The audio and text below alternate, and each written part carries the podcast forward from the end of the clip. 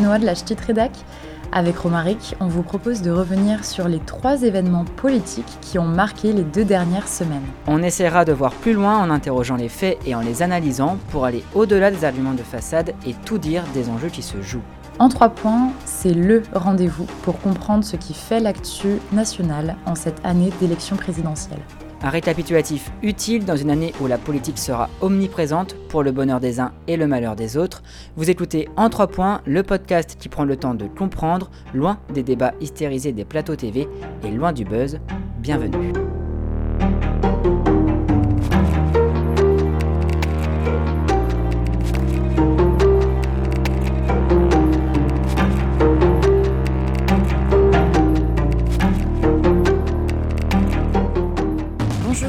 Bienvenue dans le podcast politique en trois points. Aujourd'hui, pour cette cinquième émission, une édition spéciale sur une thématique des plus présentes à cinq mois de la présidentielle, l'immigration.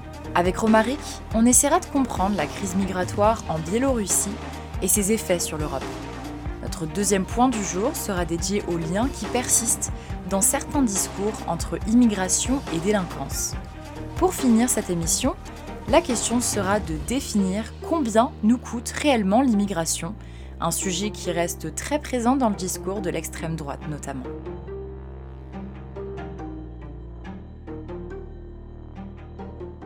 Depuis plusieurs semaines maintenant, des milliers de migrants tentent de survivre au froid glacial à la frontière entre la Biélorussie et l'Union européenne, notamment en Pologne.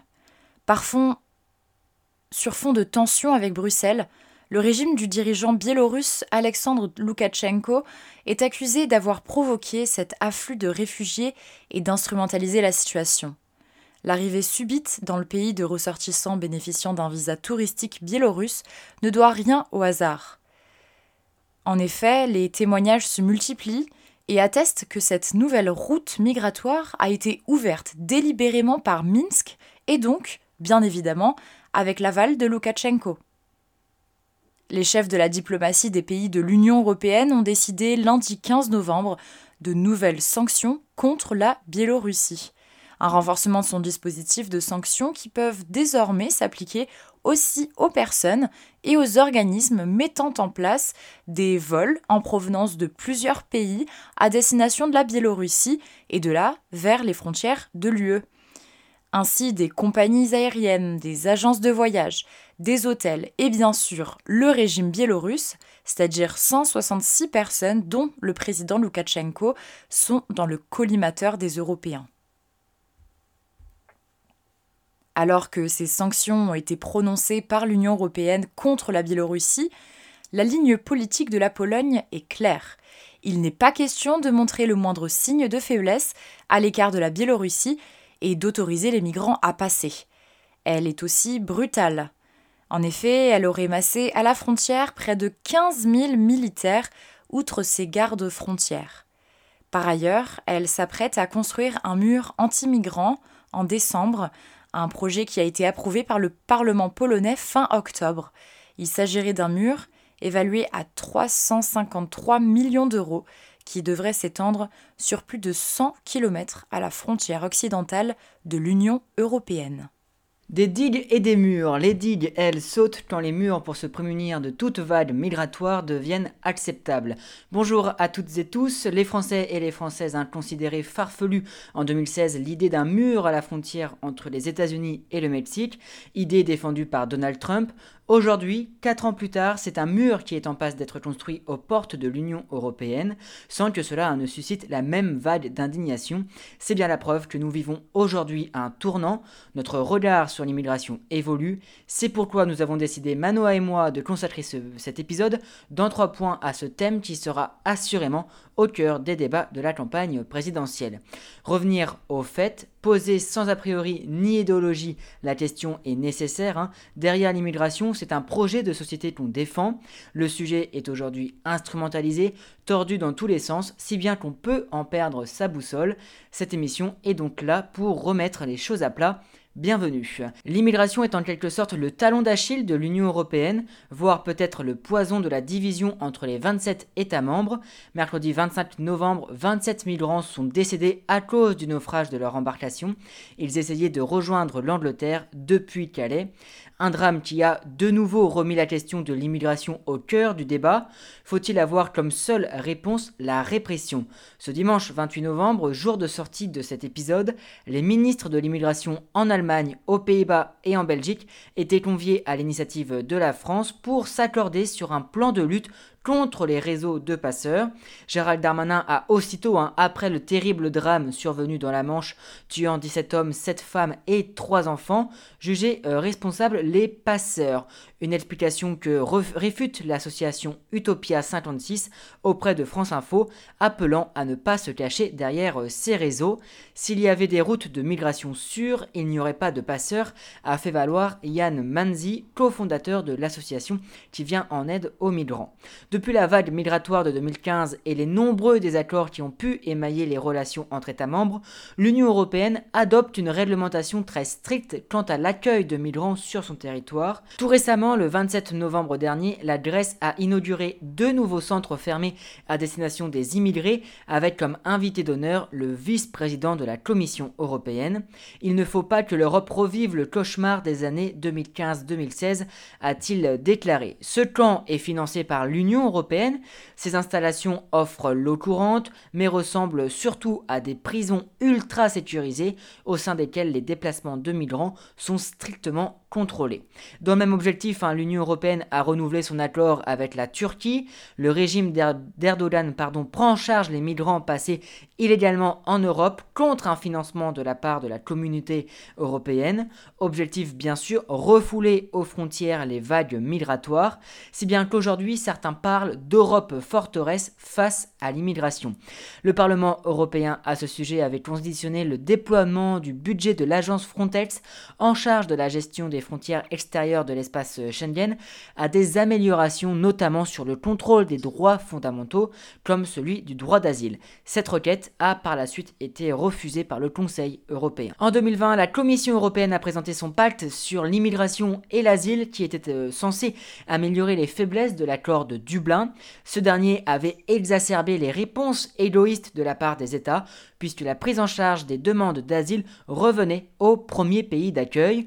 Or, en 2020, près de 80% de ces demandes concernaient cinq États, la Grèce, l'Italie ou encore l'Espagne. Pour autant, hein, le pacte de la Commission n'est pas de nature à améliorer la situation, puisque la réponse apportée se veut principalement sécuritaire. La question hein, de l'immigration pollue les relations entre les 27.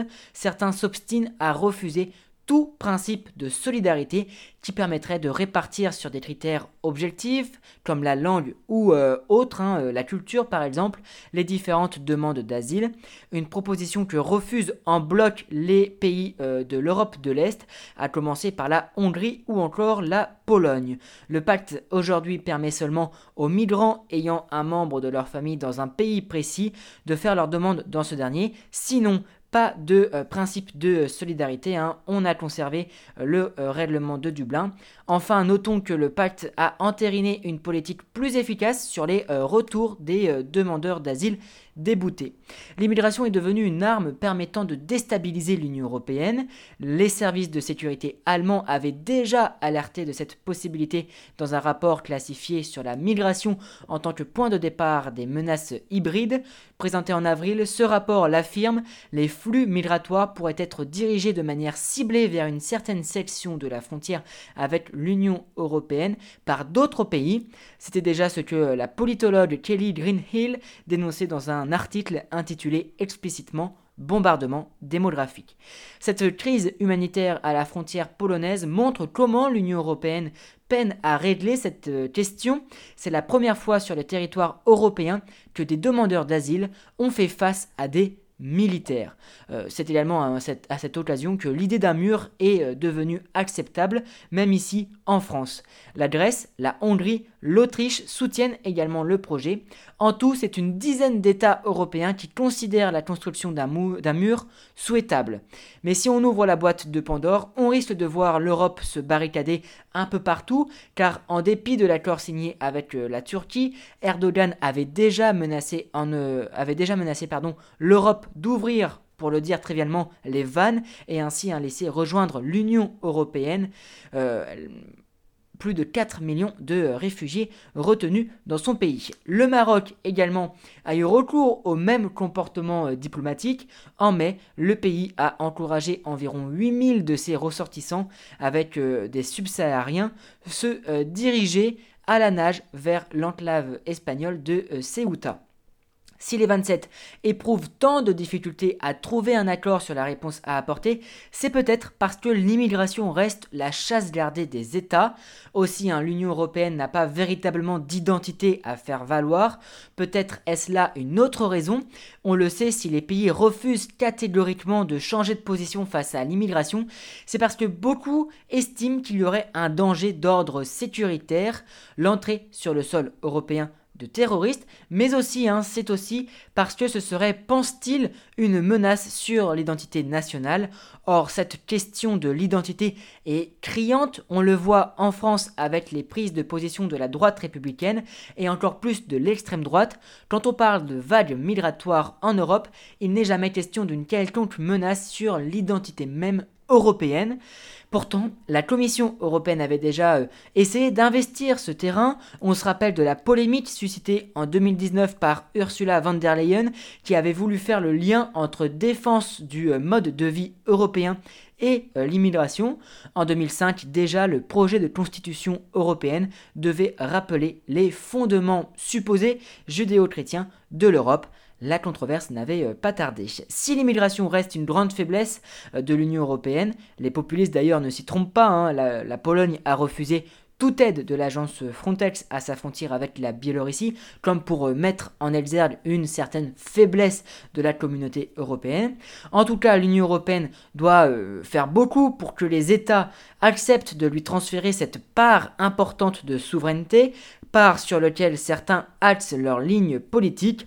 Dès lors, pas étonnant de voir celles et ceux qui entendent lutter contre l'immigration critiquer en même temps l'Union européenne en tant que telle. L'un ne va pas sans l'autre.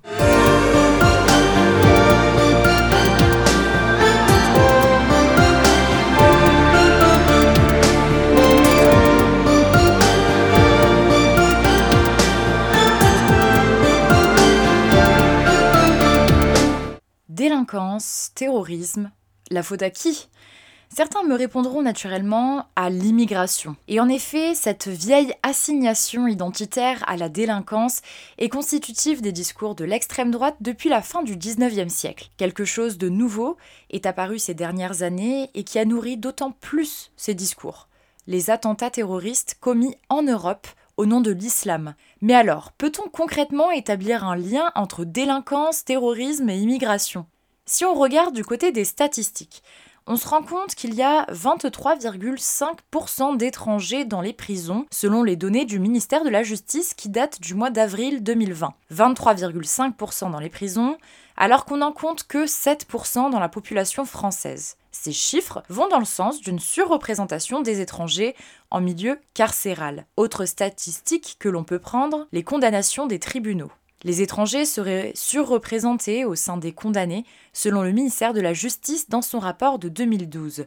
Si l'on exclut ceux dont la nationalité est inconnue, ce sont 13,3% des condamnés qui étaient de nationalité étrangère en 2012. Toutefois, si l'objectif de la droite et de l'extrême droite est d'établir un lien clair et direct entre immigration et délinquance, les études ne confirment pas ce raisonnement.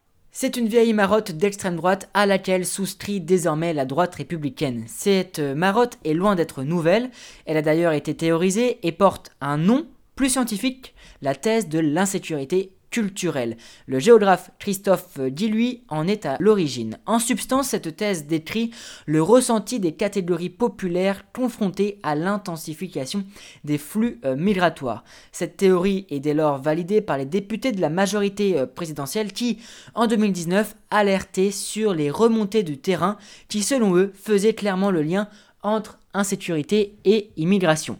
Pour cet épisode spécial, on aurait pu dédier l'un de nos trois points à cette obsession qui consiste à relier immigration et classe populaire. Emmanuel Macron en 2019, pardon, avait appelé ses députés à ne pas devenir un parti bourgeois et ainsi regarder en face l'immigration pour ne pas se laisser euh, déborder par l'extrême droite. C'est à ce propos euh, assez éloquent de voir Combien de politiques décident de visiter des quartiers euh, populaires, bien souvent des cités, pour évoquer ces euh, questions euh, d'insécurité? Ce fut le cas par exemple récemment avec Marine Le Pen qui a profité de sa venue à Alençon il y a un mois pour affirmer sans sourciller que 95% de la délinquance de rue était le fait de l'immigration. Toutes et tous, en réalité, s'inscrivent dans les pas de Nicolas Sarkozy, qui avait fait de sa politique sécuritaire un pan majeur de son projet, ayant réussi à être élu sur ce thème en 2007. Euh, D'autres, à commencer par la droite pour 2022, espèrent reproduire l'exploit euh, avec cette même stratégie. Valérie Pécresse, candidate donc à l'investiture des Républicains, l'a affirmé à tous les débats, l'immigration aujourd'hui aurait un lien avec la montée de la violence et de la délinquance. Mais alors, est-ce que c'est vrai? Si on regarde hein, du côté des, des, statistiques officielles relatives à la délinquance, 85% des personnes condamnées juridiquement sont de nationalité française, les 15% restants seraient de nationalité étrangère. Or, la part des personnes étrangères dans la population française est de 7,6%. Euh, Il y aurait donc bel et bien proportionnellement une surreprésentation des personnes étrangères dans euh, celles condamnées. Mais ces chiffres ne disent pas toute la réalité, l'Institut euh, Convergence Migration, affilié au CNRS, s'est emparé de cette question. Hein. La part des étrangers dans les condamnations varie selon la nature de l'infraction, peut-on lire. Ainsi, les immigrés, dont les étrangers, sont surtout présents, conclut l'Institut, dans les types de délinquance qui sont typiquement celles des milieux euh, populaires. La branche française de l'Observatoire international des prisons va dans le même sens. Sans papier en règle, sans réel droit au travail, une majorité euh, d'étrangers vivent, je cite l'OIP, dans un contexte de vulnérabilité qui ne peut être que le terreau d'un passage à l'acte délictuel pour satisfaire des besoins primaires de euh, subsistance. Mais au-delà même de ces chiffres, ce qui importe de plus en plus les politiques, c'est l'intuition, les sentiments, la perception. On tend dorénavant à renvoyer d'un revers de la main toute étude statistique, scientifique, voire sociologique sur la seule base du terrain. Mon boucher m'a dit euh, que, j'ai entendu que, etc. L'exemple du boucher est euh, ici réfléchi, puisqu'il renvoie à ce que Gérald Darmanin a affirmé sur la délinquance. Le ministère de l'Intérieur préfère croire son boucher de Tourcoing plutôt que les chiffres de euh, l'INSEE. Or, en disant cela, on affiche une supposée proximité avec les Français et les Françaises. Je vous crois, je vous comprends. Voilà ce que ça donne comme sentiment. Le populisme sur ces questions est délétère car il s'attaque à notre capacité de faire société. Aujourd'hui, ce rapport entre immigration et insécurité est d'autant plus euh, populaire que le thème de l'insécurité est parmi les principales préoccupations des Françaises et des Français, mais le pouvoir d'achat inquiète aussi les électeurs, toujours dans ces mêmes logiques populistes. On fait alors de l'immigration la principale cause des difficultés économiques rencontrées par les Français. C'est l'objet de notre troisième point.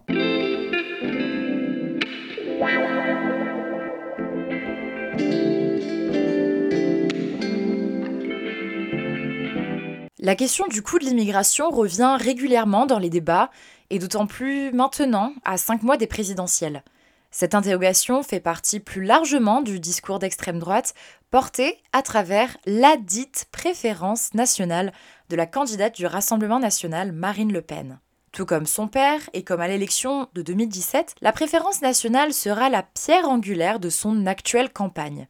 D'ailleurs, Marine Le Pen, au micro de Europe 1, a exprimé sa volonté de l'inscrire dans la Constitution française. Elle consiste à réserver des avantages aux personnes ayant la nationalité française par rapport aux étrangers. Le logement social étant financé par les Français, il est logique qu'il soit attribué prioritairement aux Français, explique ainsi la candidate du Rassemblement national. Et ce raisonnement s'applique également pour le déficit public, le problème des retraites, la santé, la protection sociale, l'emploi, L'activation d'un imaginaire de pénurie dont le discours politique d'extrême droite a toujours fait un large usage pour parler de ces problématiques offre une forte résonance à l'argument de la préférence nationale. Toujours au micro de Europe 1, elle a cité comme exemple la constitution modégasque qui met en œuvre la priorité nationale, même si elle n'est pas nationale sur ce sujet. Un texte dans lequel les étrangers ont évidemment accès à la défense de tous leurs droits privés et publics, sauf ceux qui sont réservés aux nationaux. Et effectivement, la constitution de la principauté de Monaco dispose que, je cite, l'étranger jouit de la principauté de tous les droits publics et privés qui ne sont pas formellement réservés aux nationaux. Elle stipule notamment que la priorité est assurée aux monégasques pour l'accession aux emplois publics et privés. Fin de citation. Rendre l'argent aux Français. Marine Le Pen pour 2022 fait du Marine Le Pen, bien qu'elle tente désormais à revenir sur cette fameuse stratégie de dédiabolisation, alors qu'Éric Zemmour la concurrence sur ses terres. À l'issue du débat raté de l'entre-deux tours de 2017, la présidente du Rassemblement national avait voulu travailler sa stature présidentielle afin d'accroître notamment sa légitimité sur les questions économiques. Marine Le Pen s'est ainsi déclarée contre l'annulation de la dette publique, un fait majeur, pour autant, elle continue de soutenir un programme généreux à destination des classes moyennes, défendant à corps et à cri, par exemple, la retraite à 60 ans. Pour financer ces mesures dispendieuses, Marine Le Pen dit vouloir faire des économies sur le coût de l'immigration. Ainsi, hein, elle entend réduire drastiquement les flux migratoires, réserver les allocations familiales aux Français et aux Françaises. Encore faut-il s'entendre sur les conditions pour être considérées comme telles. Le programme de Marine Le Pen fait donc la part belle à la théorie nativiste qui défend les inégalités fondées sur le pays de naissance. Je suis né français donc je peux prétendre à telle ou telle aide sociale. Ce n'est ni plus ni moins que le fameux français de souche.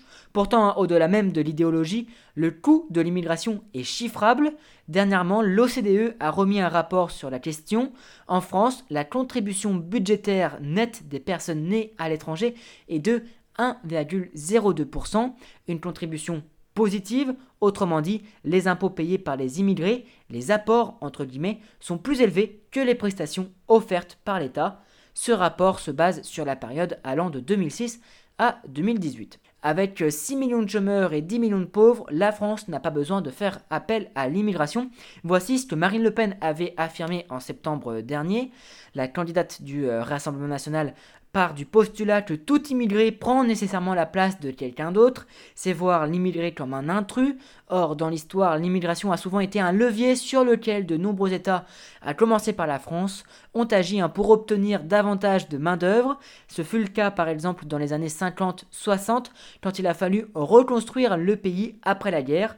La France avait fait appel à la main-d'œuvre maghrébine pour occuper des postes dont les Français ne voulaient plus. Et la gauche dans tout ça, euh, donc.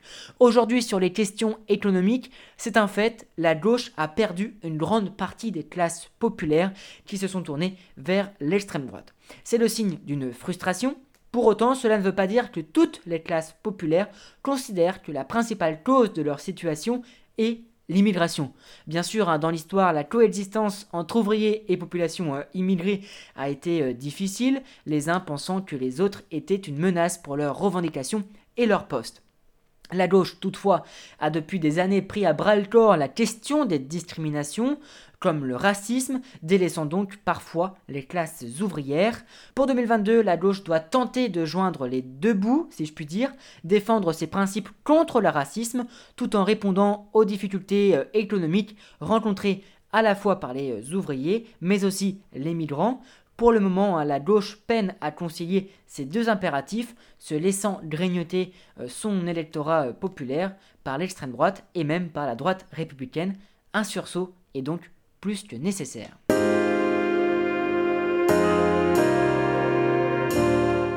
En trois points, l'édition spéciale Immigration, c'est terminé pour aujourd'hui. On se retrouve donc dans deux semaines pour un nouvel épisode. D'ici là, et pour ne rien louper, vous pouvez vous abonner à la chaîne Les Podcasts de la Ch'tite Rédac sur toutes les plateformes. À bientôt!